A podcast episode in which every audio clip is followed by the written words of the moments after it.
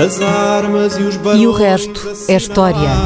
É apenas fumaça! Um incêndio que lavra ainda na zona do Chiado. Que faz um filho, falo meu rosto.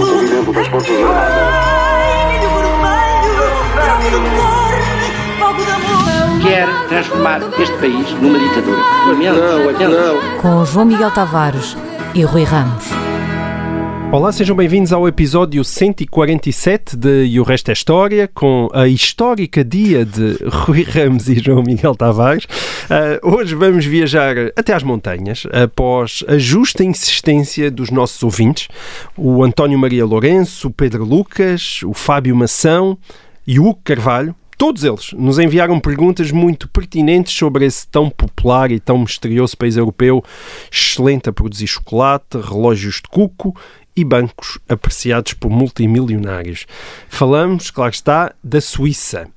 E escreve o António Maria Lourenço. Gostaria que o Rui falasse um pouco sobre a história da Suíça e da sua formação, um país que, estando no meio da Europa, conseguiu ficar de fora da maioria dos conflitos na Europa, incluindo as duas grandes guerras, mantendo-se também fora da União Europeia e da NATO e nunca tendo sido anexada pelas três grandes potências com as quais faz fronteira.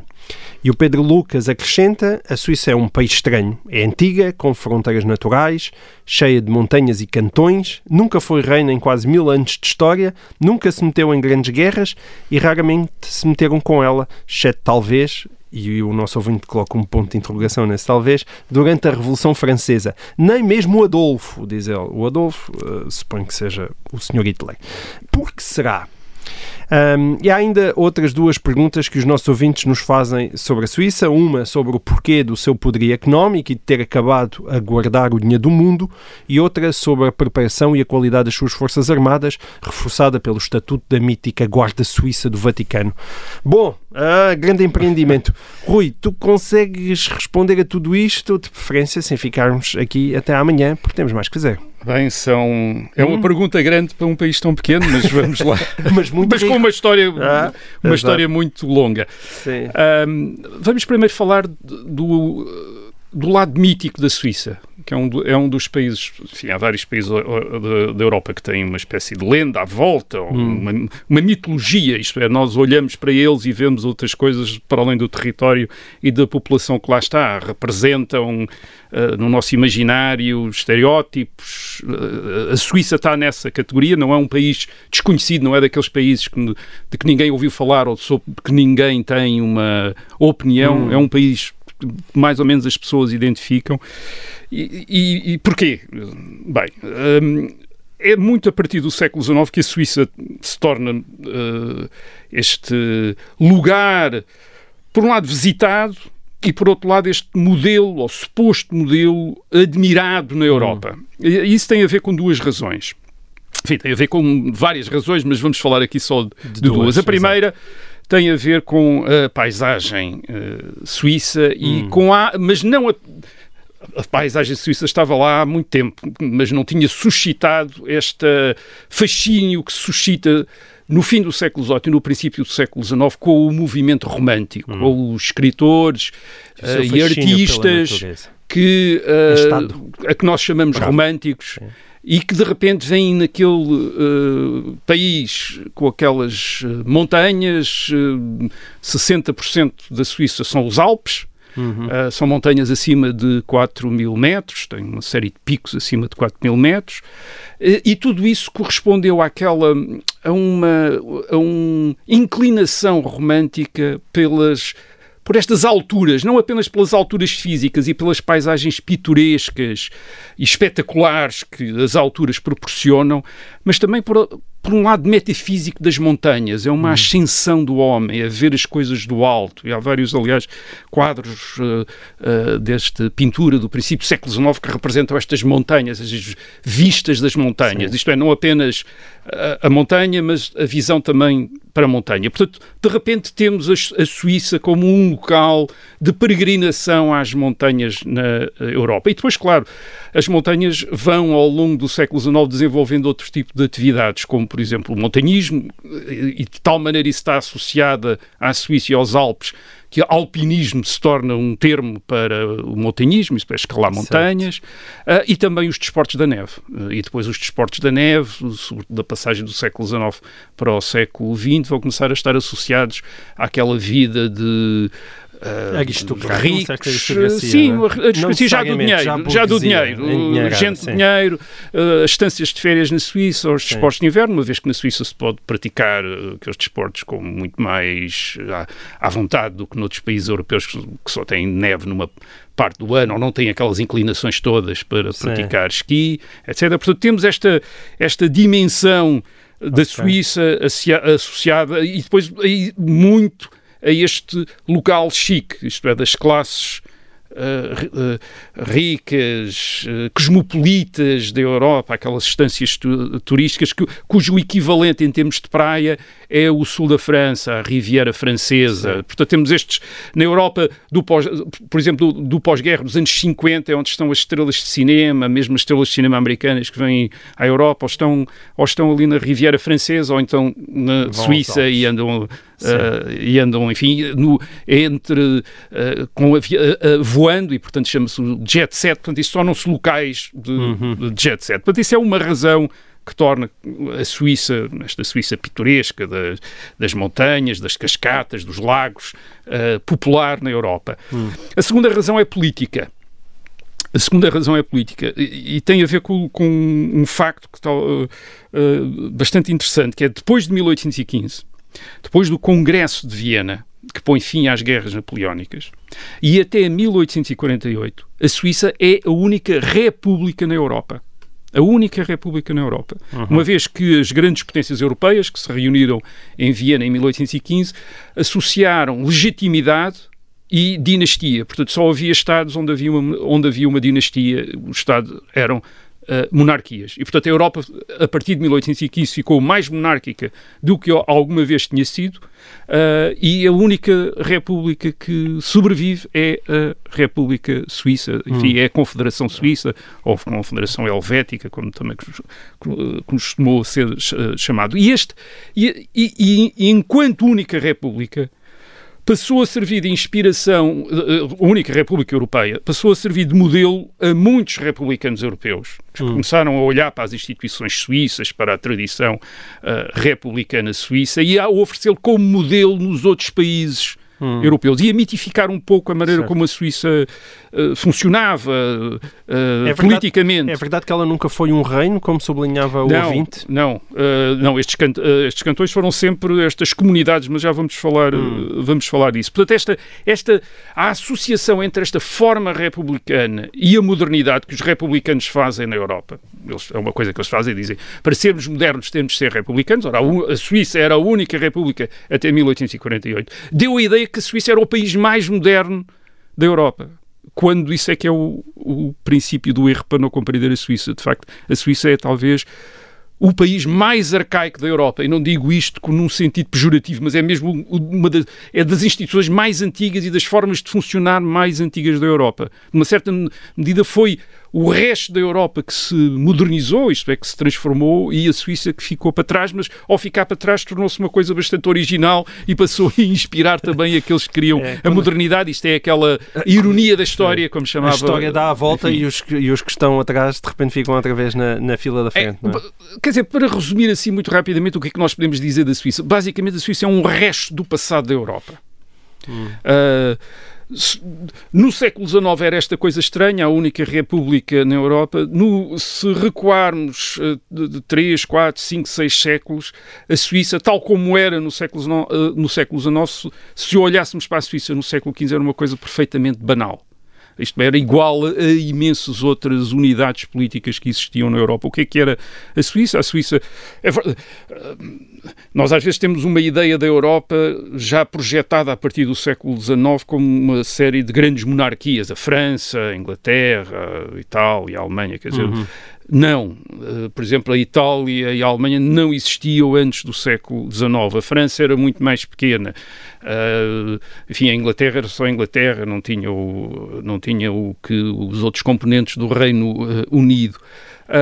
a maior parte da população europeia, por volta do século XV, vivia em nestas pequenas unidades políticas, como são hoje os 26 cantões, que uma espécie de municípios, mas que são estados independentes, que compõem a Confederação Suíça.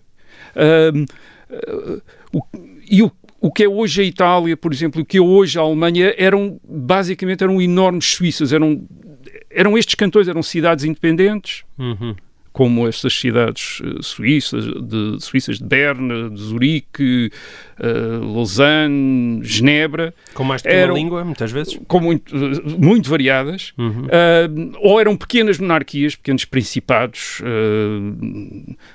quer laicos, isto é, de, nobres, quer de nobres laicos, quer de bispados, por exemplo, que também eram príncipes soberanos, às vezes os bispos, Portanto, alguma coisa que caracteriza a Suíça é esse facto de há muito tempo que não tem este tipo de príncipes aristocráticos, isto é, que são, estes cantões são governados eh, por conselhos de cidadãos, quer dizer, por comunidades de cidadãos. Embora hum. essas comunidades de cidadãos, por vezes, não correspondessem a toda a população. Eram também grupos, às vezes, aristocráticos, mas eram como, enquanto patrícios, enquanto cidadãos, hum. enquanto, e não enquanto uma nobreza guerreira, uma nobreza uh, feudal. O que é que acontece? Acontece que do século XV, em, que vemos a Europa dividida nestas multiplicidade de pequenos Estados, até ao século XIX, a maior parte desses pequenos Estados são integrados e dissolvidos em grandes monarquias, em grandes, em grandes Estados, como acontece na Itália com o Reino de Itália ou na Alemanha com o Império Alemão, embora o Império Alemão ainda tenha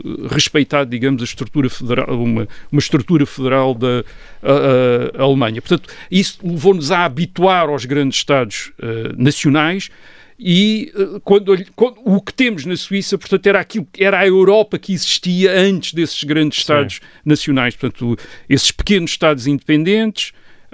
Um, no caso da Suíça são os uh, cantões, o cantão é esse, é esse, é esse Estado, era uma, eh, era uma forma que se desenvolve na, no centro da Suíça, uh, nos vales uh, do centro da Suíça, e depois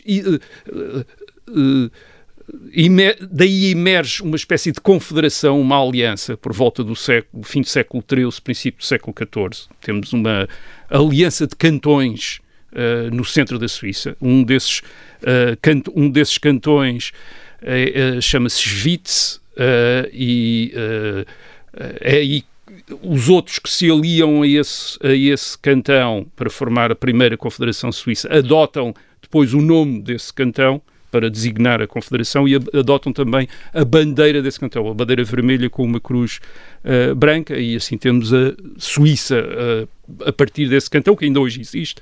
Tem um cantão pequenino, tem cerca de 5 mil habitantes no centro da Suíça, mas é, o prima, é daí que vem depois a ideia da, a ideia hum. da Suíça. Portanto, cada um destes can, can, cantões tem, uma, tem geralmente uma povoação importante, uma cidade, mas não necessariamente uma cidade, uma vila ou até uma aldeia uh, em Ponte Grande, onde estão autoridades eleitas que depois administram uhum. essa povoação e o certo. resto e o resto do... Portanto, um e bocadinho... isso justifica-se também pela questão geográfica, não é? Claro, Porque essa, essa explosão sim, de, o que nós temos, terras. reparem, estas, estes, eh, estes, uh, estamos a falar de populações que vivem numa zona florestal, portanto a Suíça é uma zona muito arborizada, uh, nos vales destas uh, que separam as montanhas e num planalto que é o chamado planalto suíço, que é entre o, os montes de Jura em França e o, os Alpes, um planalto a altitude, uh, e, e, onde estão, aliás, as principais cidades, uh, Zurique, de Zurique até, até Genebra.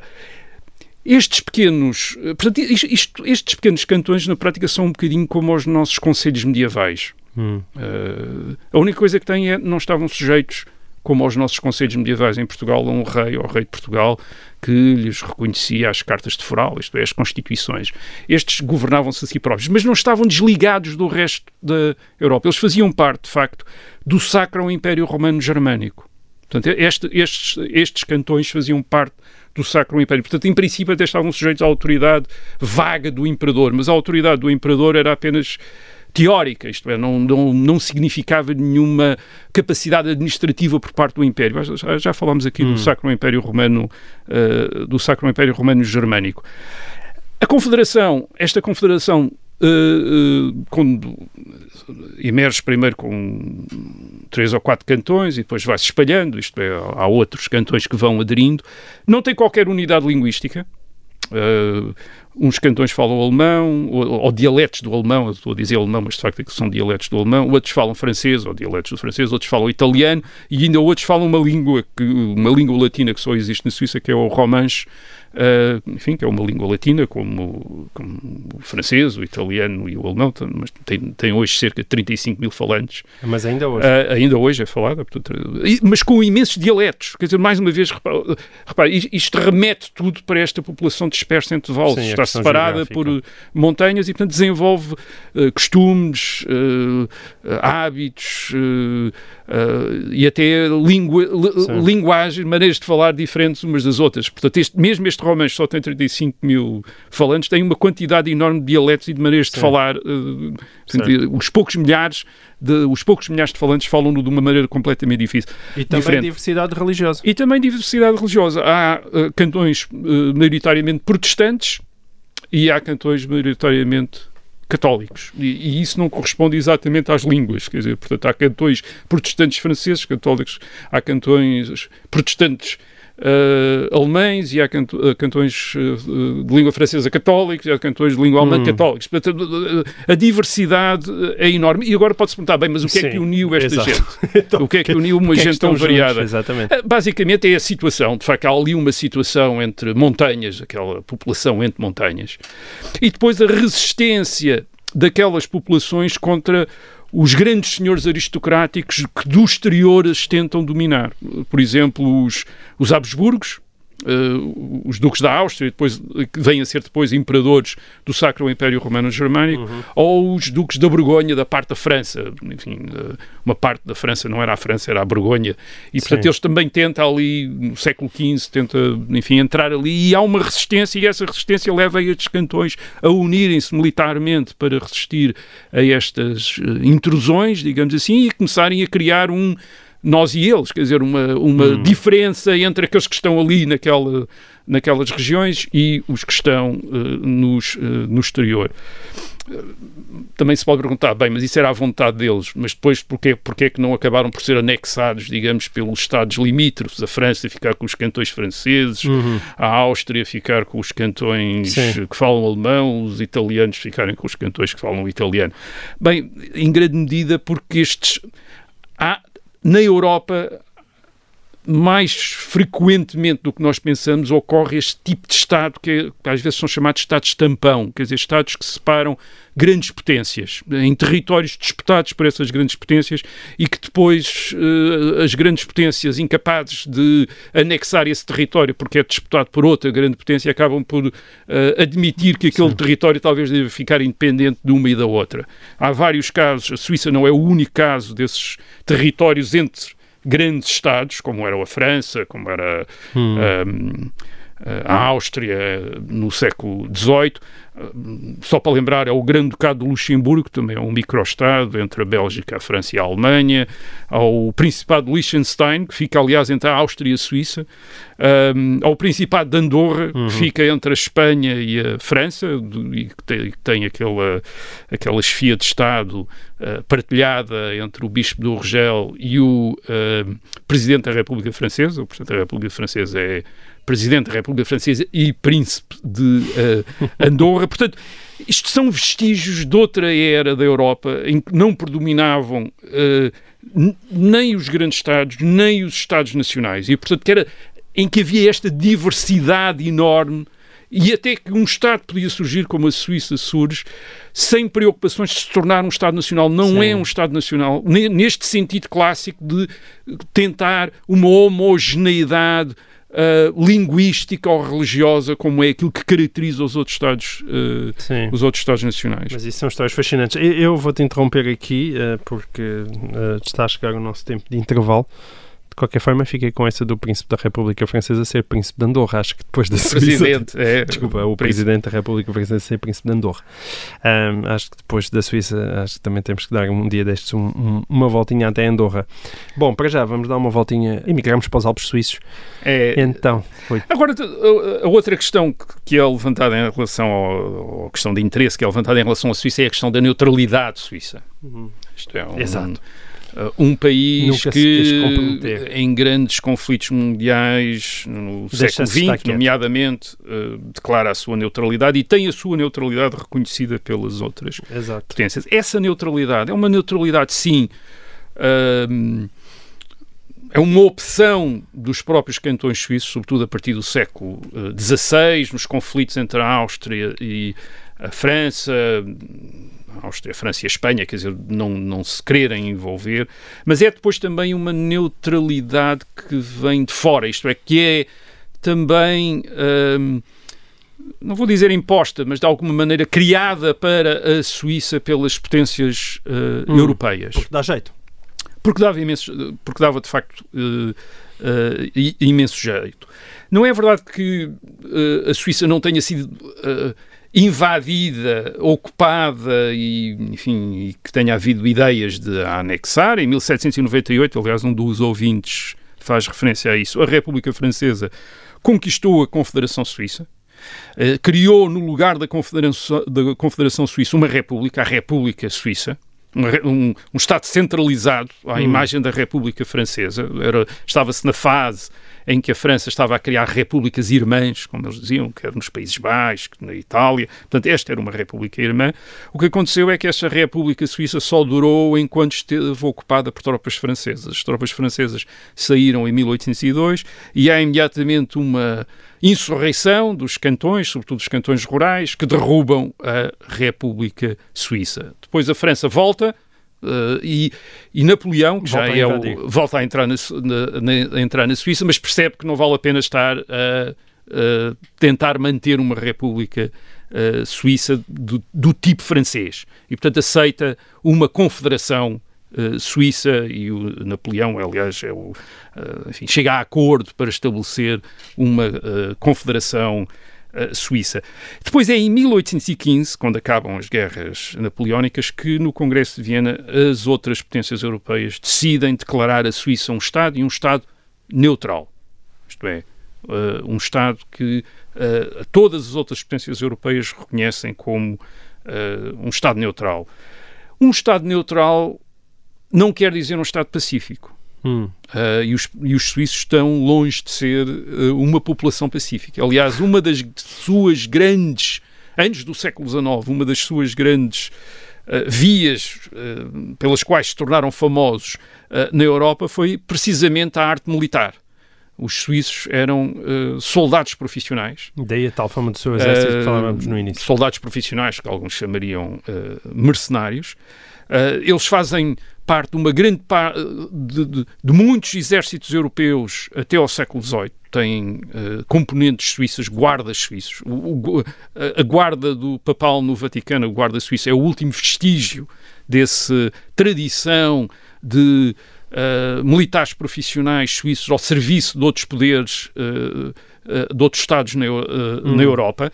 Um, há uma grande tradição, portanto, das potências europeias irem à Suíça buscar uh, militares, uh, contratarem uh, militares. A França, por exemplo, tinha um, um cerca de, no século XVIII, cerca de 20 ou 30 mil suíços no, como, uh, como um, um, exército, aliás, até à parte, de guardas suíços é uh, ao, serviço do, ao serviço do rei de, uh, de rei de França. É verdade que aquilo alguns eram mesmo suíços, outros já eram filhos suíços que, tinham, que estavam em hum. França, mas que ainda eram considerados suíços. Enfim, aquilo depois era um, enfim, era um suíço assim, já, de, já mais uh, marca.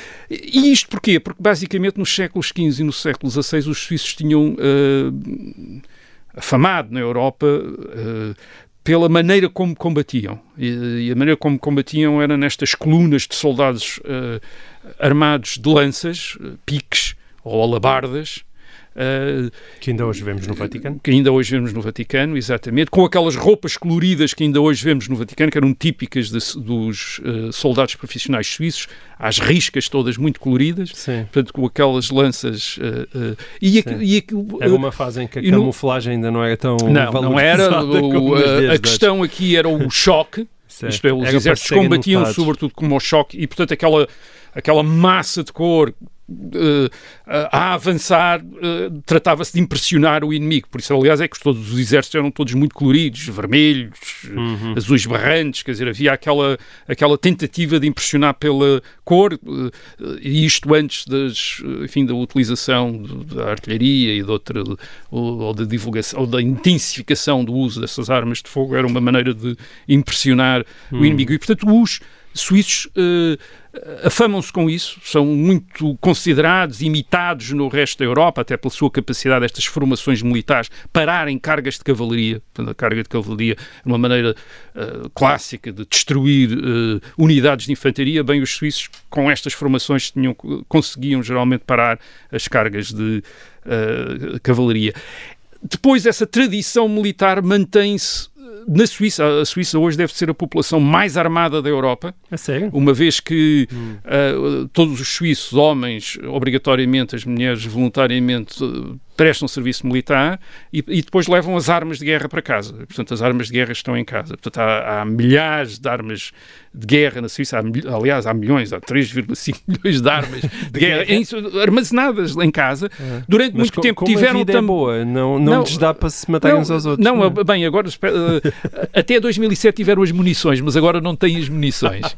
mas, mas, em contrapartida, podem Uh, a partir dos 10 anos, todos eles têm o direito de ir a campos de tiro uh, oficiais treinar tiro, quer dizer, portanto, treinar o tiro. Aliás, o tiro, hum, primeiro com arco e flecha, depois com bestas, era uma tradição suíça, certo. portanto, uh, mantém-se essa, tra é? mantém essa tradição. Agora pode dizer, bem, isto é uma originalidade, isto é uma inovação. Não mais uma vez, isto, isto, é um resto, é um resquício das antigas instituições europeias. Portanto, a Suíça é o apêndice da Europa, é isso? Não é o apêndice, é, o, é um arcaísmo, quer dizer, é, é, um passado, é uma ideia do como é que era a Europa Sim. antes da formação dos grandes Estados.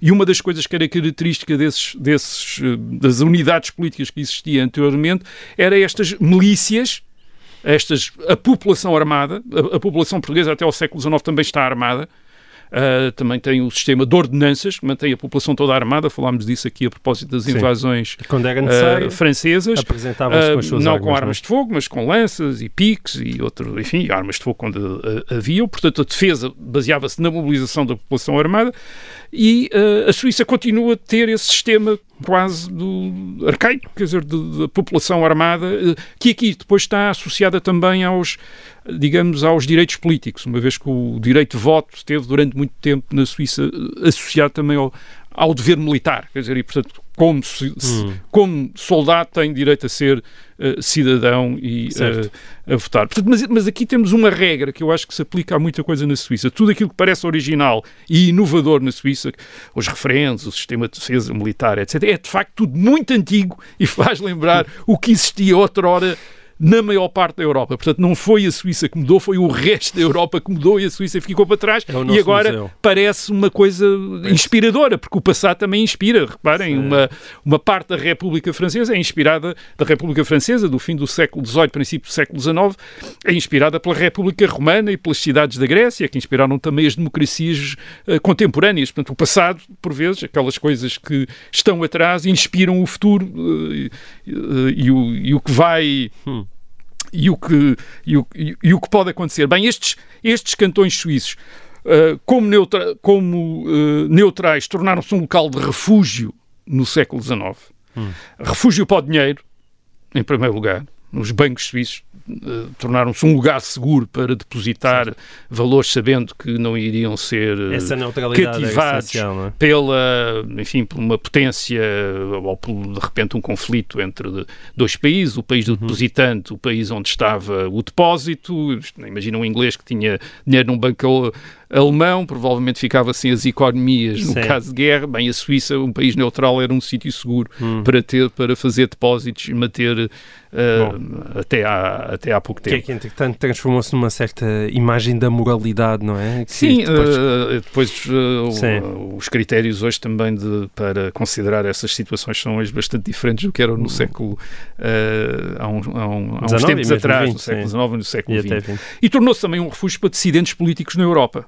Dissidentes políticos de todas as cores. Num determinado momento, Lenin e Mussolini estão, eh, andam por ali exilados, exilados na Suíça. Mas nem por isso, curiosamente, os suíços, portanto, os suíços de repente ficaram também identificados com uma ideia de tolerância, de, Hum. de- Não, os suíços têm uma história de intolerância bastante forte. Hum. Uh, no século XVI, a cidade de Genebra é dirigida por um dos líderes protestantes mais conhecidos, que é Calvino, e é um dos lugares mais intolerantes da Europa, com fogueiras para queimar heréticos, que isto é, não deve nada à, à Europa da Inquisição Católica, é exatamente tão feroz como isso.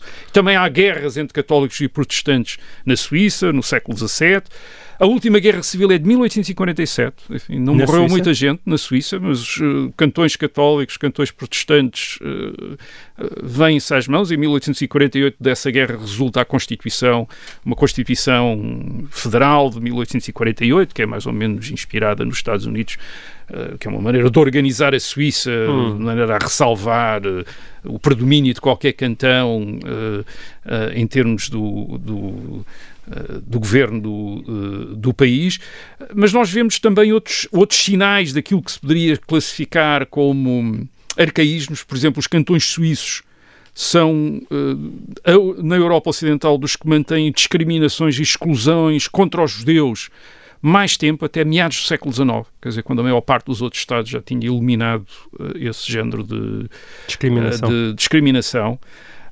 E essa há aqui uma inércia que tem a ver com precisamente uma das coisas que é muito louvada na Suíça, que é o sistema de referendos dos cantões, Sim. isto é, das coisas serem facto todas referendadas. estarem constantemente a fazer. Ah, a perguntar ao isso, mais uma vez, é uma coisa antiga, era uma maneira nas, nestas pequenas comunidades eh, de resolver Uhum. questões, isto é, perguntar às pessoas, eh, Exato. pessoas importantes, por- que eram os cidadãos, o que é que Uhum. eh, eh, achavam.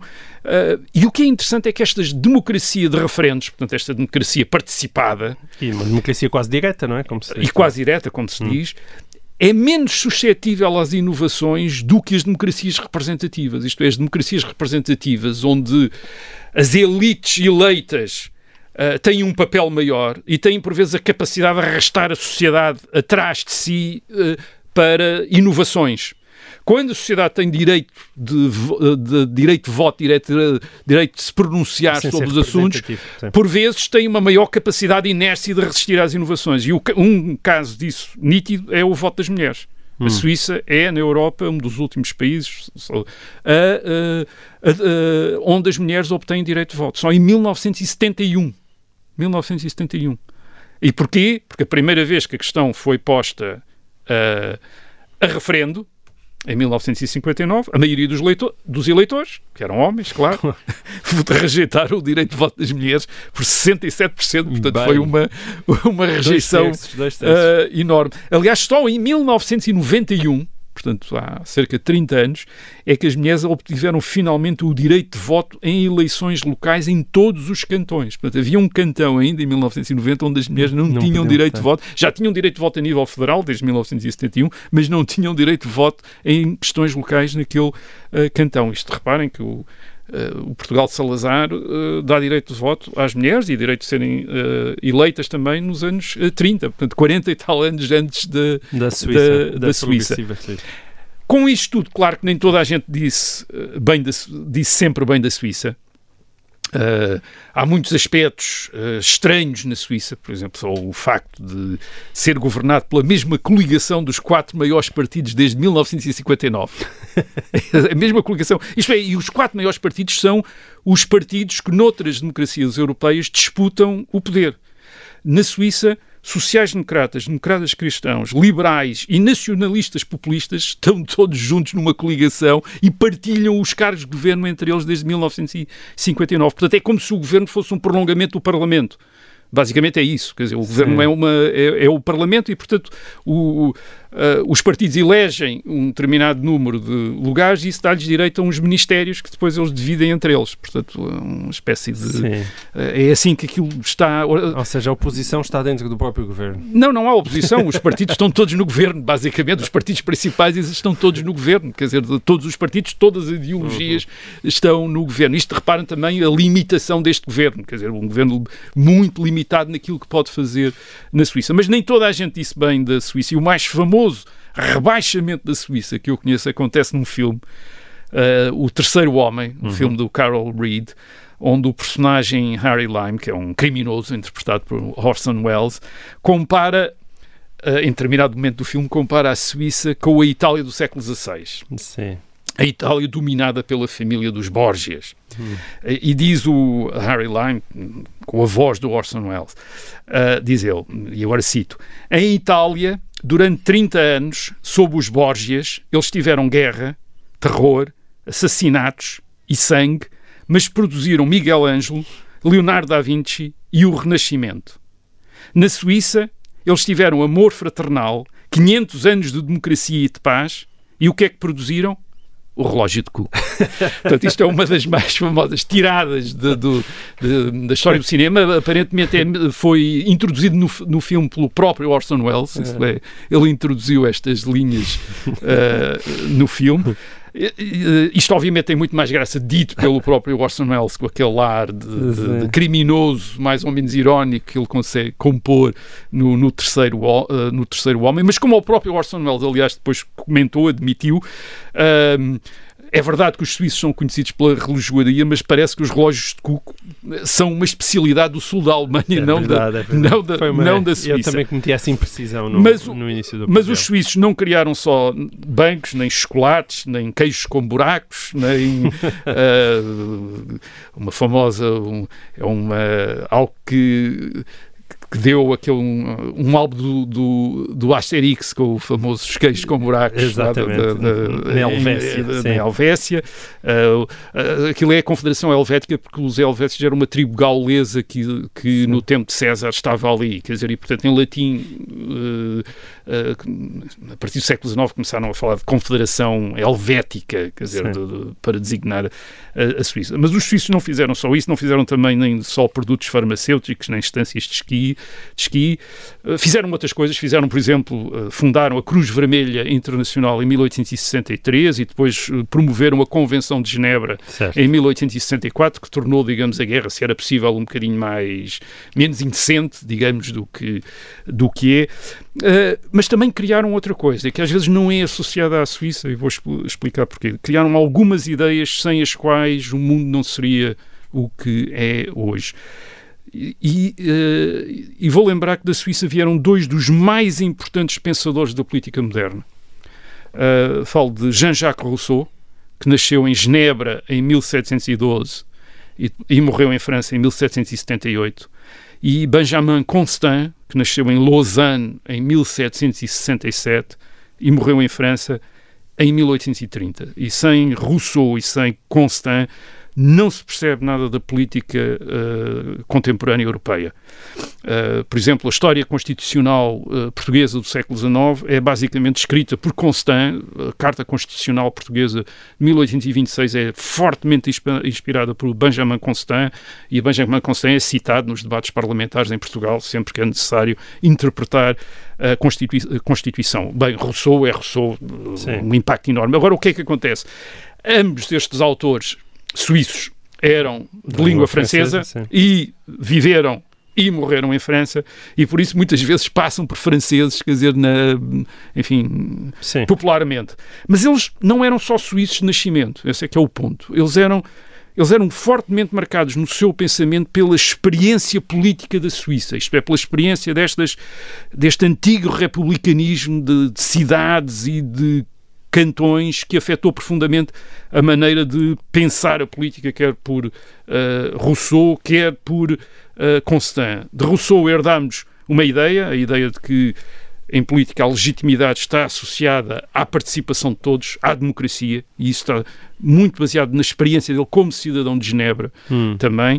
E de Constant herdamos uma, porque por vezes é um bocadinho um anti-Rousseau, mas herdamos uma outra ideia tão importante, quase como essa, ou talvez tão, tão importante como essa, que é que a liberdade, a liberdade não é só definida pela participação na vida pública enquanto cidadão, mas também pelo respeito que o poder político tem em relação a uma esfera privada dos cidadãos. Hum. Isto é que há uma liberdade, essa também é uma liberdade, não é, eh, não é só aquela liberdade política que se adquire através do voto ou a participação nas vida, na, na, na vida pública, mas essa, essa esfera privada, a preservação da esfera privada é uma componente fundamental. E dos projetos pessoais. E esfera privada cujo sentido é esse precisamente, é a possibilidade dos indivíduos, para além da comunidade política onde estão integrados, poderem desenvolver projetos de vida uh, pessoal. E é Constant, aliás, num texto muito conhecido de 1819, A Liberdade dos Antigos comparada com a Liberdade dos Modernos, de que há uma tradução portuguesa, o primeiro a refletir sobre esta liberdade dos modernos, que era diferente da liberdade dos antigos, a liberdade dos antigos adquiridos. Os antigos eram livres, os antigos, é os romanos e os gregos, eram livres na medida em que faziam parte dos órgãos de soberania das suas cidades-estado, e Constant diz que na época moderna, isso não é suficiente para definir a liberdade. A liberdade dos indivíduos é definida também por, por esses projetos pessoais, pelos, pela, pelos estilos de vida que eles individualmente uh, desenvolvem uhum. uh, para se realizarem pessoalmente. E que isso também era uma dimensão fundamental da, uh, da liberdade. Isso é uma ideia que Constant uh, sistematiza Sim. e divulga na Europa do uh, século XIX. Portanto, são duas ideias fundamentais e foram desenvolvidas por suíços, que não inventaram só o relógio de Cook, aliás, nem inventaram sequer o relógio de Cook. Muito bem. Ideias tão boas como o queijo e como o chocolate. Acabamos então com elas. Uh, nós voltamos para a semana para o resto da história. Até lá.